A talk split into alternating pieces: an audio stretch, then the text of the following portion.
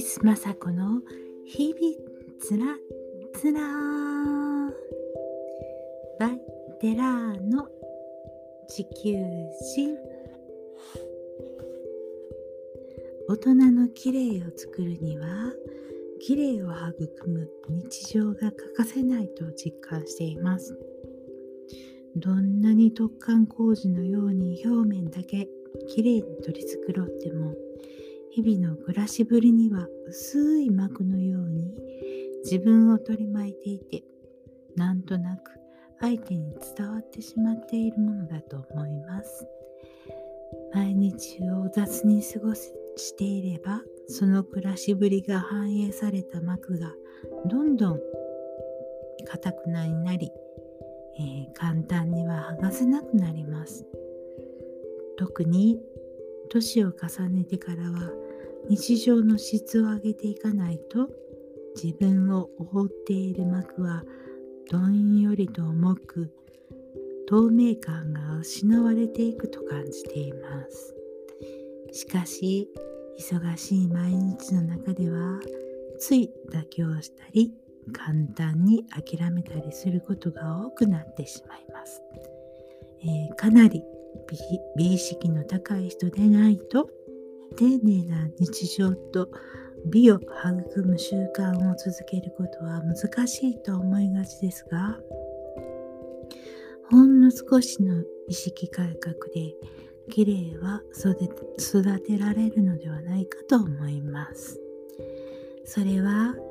人にもともと備わっている五感を磨いていくことです。自分の感覚を生かして自分を癒し高めることできらきれいな自分軸を持てるのではないかと感じています。で、いきなり、えー、本を読ませていただきました。えー、本当に必要なことはすべて一人の時間が教えてくれる、えー、横田真由子さんの本なんですけれども、ちょっと美しい言葉が連なってるなぁと思って読ませていただきました。えー、自分の綺麗を作るっていうことは、やっぱりあの意識していかないと、日々何気ないことにこう、自分の気持ちが言っているかどうかっていうことだと思うんですね。だから、そうそう簡単に綺麗を、えー、仕上げていくっていうことは難しくって、えー、何でもあらわになっちゃいますよね。えー、私、先日もお話ししましたように、えー、能楽能楽の稽古をしていまして、えー、能舞台に一足入れると、えー、もう自分の日々の生活がこうあらわになっちゃうんですよね。えー、あの能舞台の上でくるくる舞うわけなので、えー、横からも後ろからも 真ん前からも、えー、全てこう見えるわけですよね。あの日々の生活がこうどういう生活しているかっていうことがもう見えちゃうんですよね。えー、えー、待っている姿よりもそういうなんかこの人としてのありようっていうことが先に見えちゃうので、えー、お稽古もなかなかあの一生懸命しないといけないですけれどもそれ以上に日々の暮らしっていうものに気をつけていきたいなって思っています。まあそれは一番難しいことでね、えー、なかなかもうそんな100点満点にできることはないですけれどもあただ気をつけていきたいなと思います。あできないこといっぱいありますけどね。うんえー、今日もその朝から、えー、大阪の堺市にあるあの息子の会社にちょっとお仕事をさせてもらいに行かせてもらってきたんですけれども、えー、近くに中央市場がありまして、お昼ご飯、お寿司を買いにね、そ、そちらに行くんですけれども、えっと、和歌山の牡蠣がもう山積みに、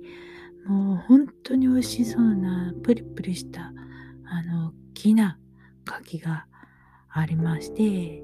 で、その中でもちょっともう、あの、柔らかくなりかけているものをおやすあの安く早く履き履きたいので3個大きな柿3個100円で売ってたんですね。であんまりあの美味しそうなのでついついあの買ったんですけれどもそのあの果物屋さんのお兄さんにこれくださいって言って言ったらお兄ちゃんが「うん、えー、袋に入れるね」って言ってあ100円で出したあ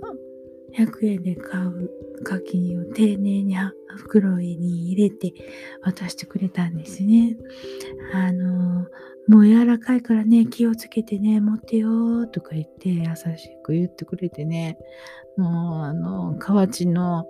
男なんで皆さんね荒々しいんですけれども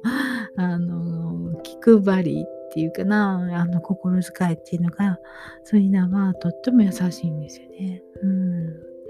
なんかそのあの言葉にほんわかしてあのなんかすごくハッピーになれたあの時間でした。そういう何気ないこと心遣いとか普通にされてるそういうことっていうのはなんか本当にあなんか平和な温かい気持ちになりますよね。うん、だからそういうふうに人に接していきたいなとかもう常々思います。もう今更ねもう60年も こういう生き方をしているのでもう今更やめられないやめられないのでもどうしようもないんですけどもうその優しすぎるのが怖いとかってよく言われたり、えー、素直にズバッと言っちゃうので、あのー、それが怖いとかね よく言われるんですけれどもね、うんえー、まあもう今更変えられません。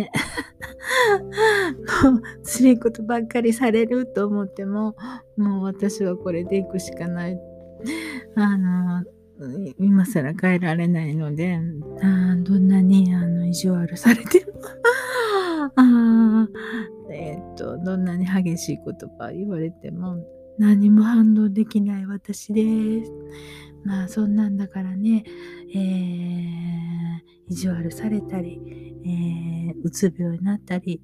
えー、さっきに失語症になりましたね。32で失語症になっちゃいますね。うんね、それから36度ぐらいからかな。もううつ病に突入になっちゃいましたけどね。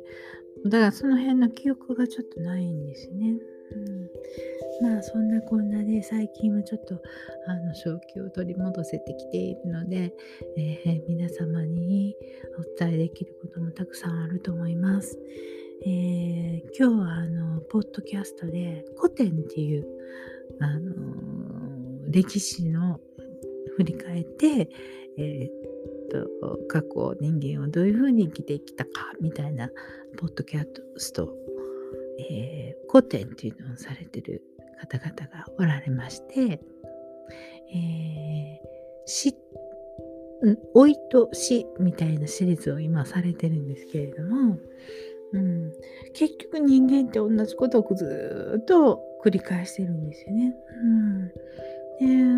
あのー、えー、都市昔のその、エジプトとかそちらのこちらの、えー、ことを調べられてお話しされてるんですけれども、えー、都市老いっていうのはその意識でおいって言ってるだけでその定義は何もなかったとかいうことをお話しされてたんですけれどもそしてあのえっと年をとってその宗教的なお話とか、えーえー、その精神的なお話をする人があのちゃんと、えー、社会的にも認められてちゃんと面倒を見てもらえるっていうのが多いんですって世界的に。ちょっとあの長すぎてすごいあの端折った言い方になっちゃうんですけれども。だからえーと、私もこの60になって もう諦めてこういうお話をもうしようと思ってさせてもらってますけれどもこういうことに至るんですね年いったら。っていうことが今日その古典を聞いていてよく分かりました。だから私がこういうことを話し人に伝えとかなきゃいけないとかって思うのも、あ、昔から皆さんはそういうふうに思っておられたようなことなので まあいっかっていう感じです。もういいんだ話していくんだっていう感じです。まあそういうふうに思えたのもうちのあの娘のところのあの孫が、えー、ばあばはえー、まだやらないといけないことがあるでしょうとか言って ちょっといろんなことあの見えてお話会話をされてる人なんですけれども まあ神様のお話も聞かれてます。まあまあまだやらないといけないことがあるよねとか言って であんまり言われ続けてああもう仕方がないと思ってあの諦めて諦めた感があって このテ、えー、地球人っていうのを立ち上げたきっかけになってるんですけれどもどうやらなんか何があるのかはわからないですけれども、えーまずお話ししないといけないことがたくさんありすぎますので、あ少し少しずつ日常の、えー、ことに絡めながらお話ししていこうと思ってます。うん、オイルとはそういうことらしいです、どうやら。うん、で、私、えー、っと、まあ、えっと、主人が言ってたんですけれども、えー、もう私の体があの限界よって言いまして、えー、呼吸ができなくなっちゃったんですよね最後ね。うん、ねもう過呼吸になるんですよね。もうもうあのー、逃れられない状態になっちゃいましたので、えーともう離れてしまいましたけれども、あの私には良くなかったんですね。皆さんにはあの素敵なあの方なんですけれども私に良くなかったんです。うん、ただそれだけのことなんですけれどもまああもう致し方がないですね。うん、で皆さん方にはとっても不思議に思われてると思うんですけれども、えー、それでも1年間ぐらいあの、えー、ご先祖様に、えー、ご先祖様をほったらかしにしませんのであのちょっともう私はちょっともう無理ですとかって言ってちょっともう無理ですとか言って ご神前であの暴れたくってたんですけどね。もう息吸えないとか言って、でご先祖様のことはもうずっと守ってる、あのお祭りね、させてもらうので、ちょっとご勘弁してくださいとか言って1年間言い続けまして、どうやらいいよって言ってくださったみたいで、スルスルっとあの離れることができたんですけれども、うん、皆さんそういうことって、あのどうかな？そんなことはないでしょうって思われると思うんですけれどもやっぱりねいろん、えー、現在、えー、世の中にあのあるもの全てあそこにあるっていうことその時点で、えーと、神様は OK って OK サインが出てるわけですよね。ダメな時は本当にあのものはできませんし、えー、いけませんしいけません。やっぱり時期があるんですね。時期と時と人の、えー、でやっぱりあるんですよね時期っていうのが。うん、でまあそのそれが、えー、戦争であったりいろいろ震災であったりいろんなことで中断される場合があるんですけれども、うん、それも時が経たないと解決しないことなんですね。うん、昔昔っていうか、えー、日本昔話かな？なんかで、うん、えー、っとあの山が赤く染まった時に赤く塗られたような時には赤く染まった時には大地震が来るとかってあ津波やったかな？津波が来るとかなんかそういう言い伝えがずっとあってでそれをずっと聞いてたあの青年がそしたら僕が山を赤く染めあの塗ってやるとかって言ってあの山をこう塗ったっていう あの話があるんですね。でそのその青年が山を塗ったその直後にあ地震かななんか来たっていうその昔話があるんですけれどもあ普通山が赤く染まるって言ったらその夕焼けとか朝日とかそういうような状態とかでまあそうやってその人工的ににあの人の手を借りて赤くしてもちゃんと言われてるようなことになるっていうまあ日本昔話なんですけれどもそういうことなんですよね。どういう手を借りるかわからないけれどもそういう時期とそういうタイミングにあったらそうなるっていうことなんですよ。うん、うんだから、えー、今そのお月様に、えー、行こうといろいろこう、えー、アルテミアルテミス計画とかいろいろあの始まってますよね。ええー、本当はアイスペース社の、えー、地球探査機が、えー、延期になって今日あ昨日かあのえっとスペース X で、え打ち上げるっていう予定が、えちょっともう追加のものあの装着をもう一度し直ししないといけないということで、えー、発射台からあの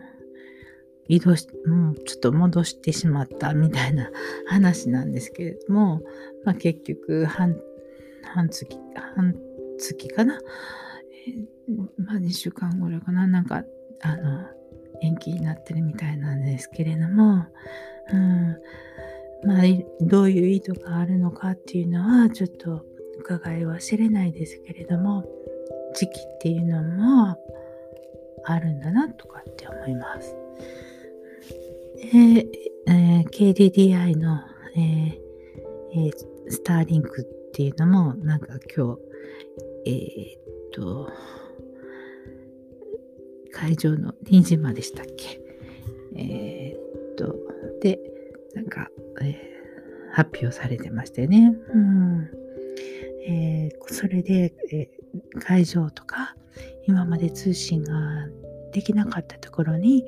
あのそんなに大きくないアンテナを立てれば通信ができるようになったっていうことでね、うん、あの嬉しいこともたくさんあります。あとはいろんなこう影響がそろそろ出てきて体の不調を訴えている方もたくさんおられますけれどもどうぞ自分の体の調子っていうのをあの聞くようにしてくださいね。うん、あのー、もう、えー、寿命と、えー、平均寿命と病気とっていうそののはもう関係ないですから、えー、若くっても明日死んじゃったりします。うん、それはあのもうそのあの80歳までいか生きなくても60歳で亡くなっても寿命なんですよね。うん、もう私も明日どうなるかわからないってまあそういう世の中ですよね。うん。えー、初孫が2歳半で亡くなったんですけれどももうものすごいエネルギーのある人でエンジェルみたいな人だったんですけれども、えー、生まれた時に心臓病の難病っていうことが分かり、えー、東京の多摩総合センターっていうもう小児 ER があるところに入院してたんですけどもその時に本当に教えていただきましたもう多くの子供たちにもう多くのものを教えていただきました。うんえー、寿命っていうのは年齢とは関係ない。あと病気と寿命っていうのは、うん、関係ない、うん。どんなに病気でも長く生きる人もあれば本当に若くで亡くなる人もいるっていうことです。うんえー、何万回も生まれ変わってきてその本当に2歳とかで亡くなる人たちはあもうほんの少しだけ修行が足りなかったっていう人だよって言われていますけれどもその2年半孫の2年半の、えー、生き方っていうのはもうほんと壮絶だったんですけれどもものすごい大きな愛と、えー、親族中にああのあったなんかこうややこしいもの全部がバーッとザラザラザラっとあの抱えて天国に行きました。もうね見えるようにすごかったです。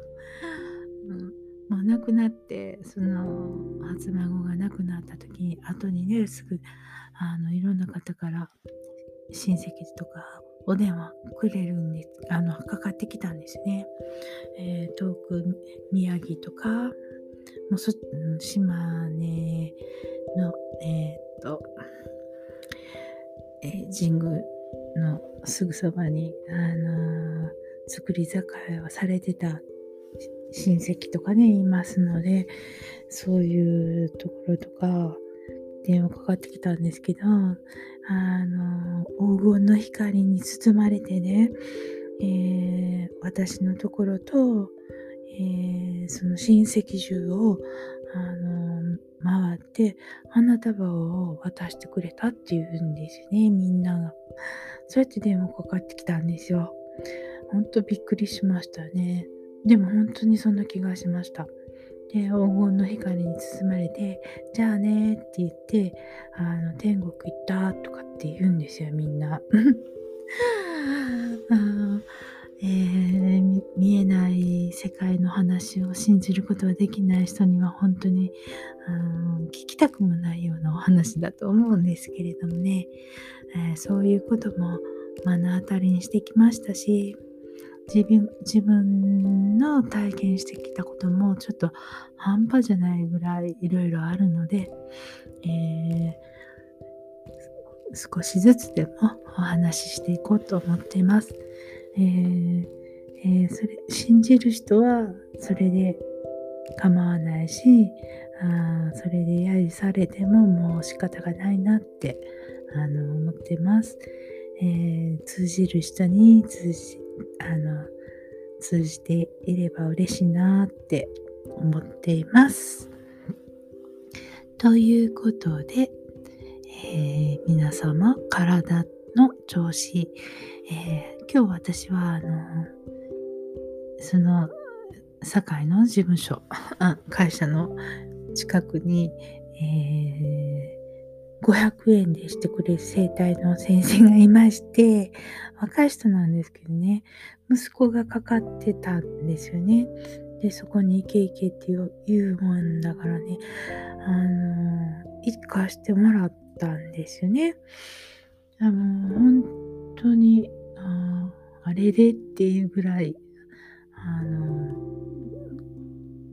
腰回りっていうのかな。関節を直してもらえてそしたらお腹がビヨンってへこむんですよ。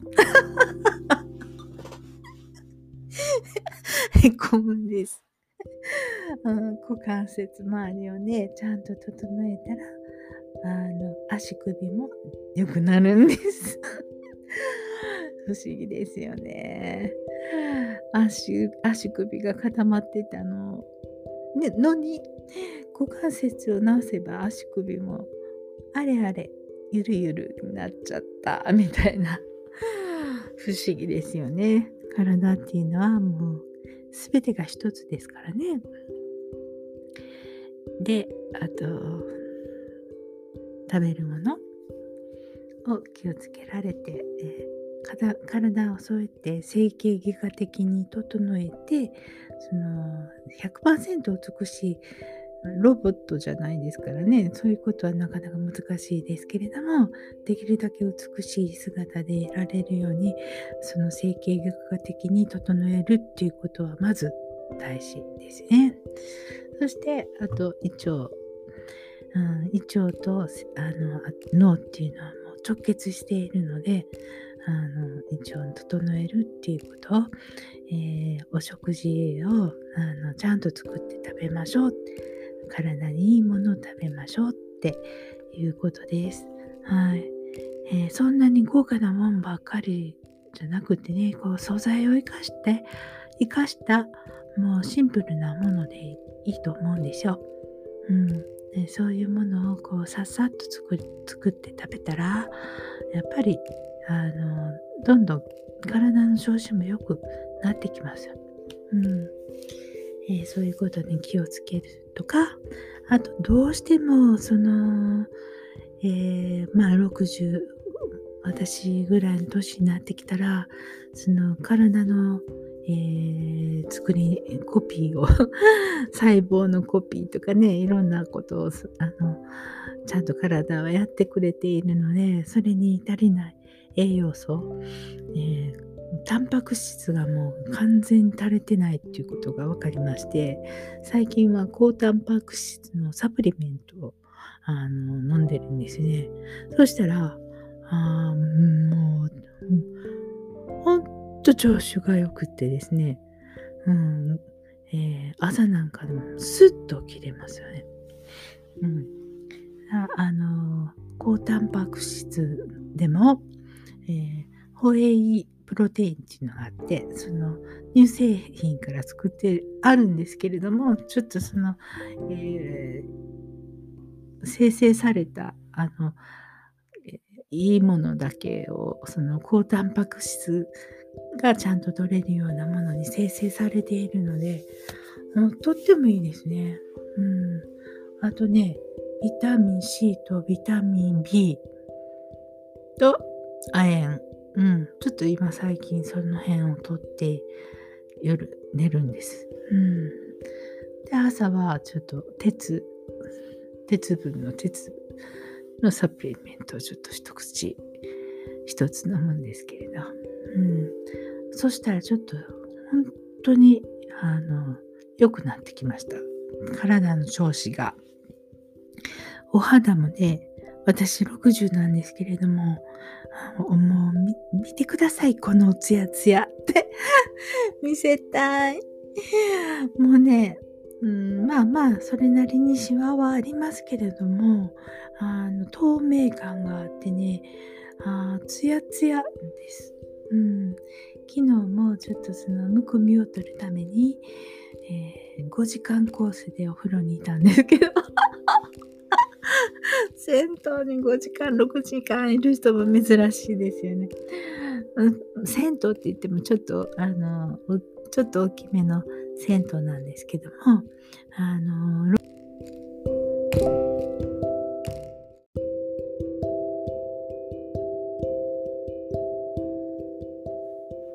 切れちゃいました。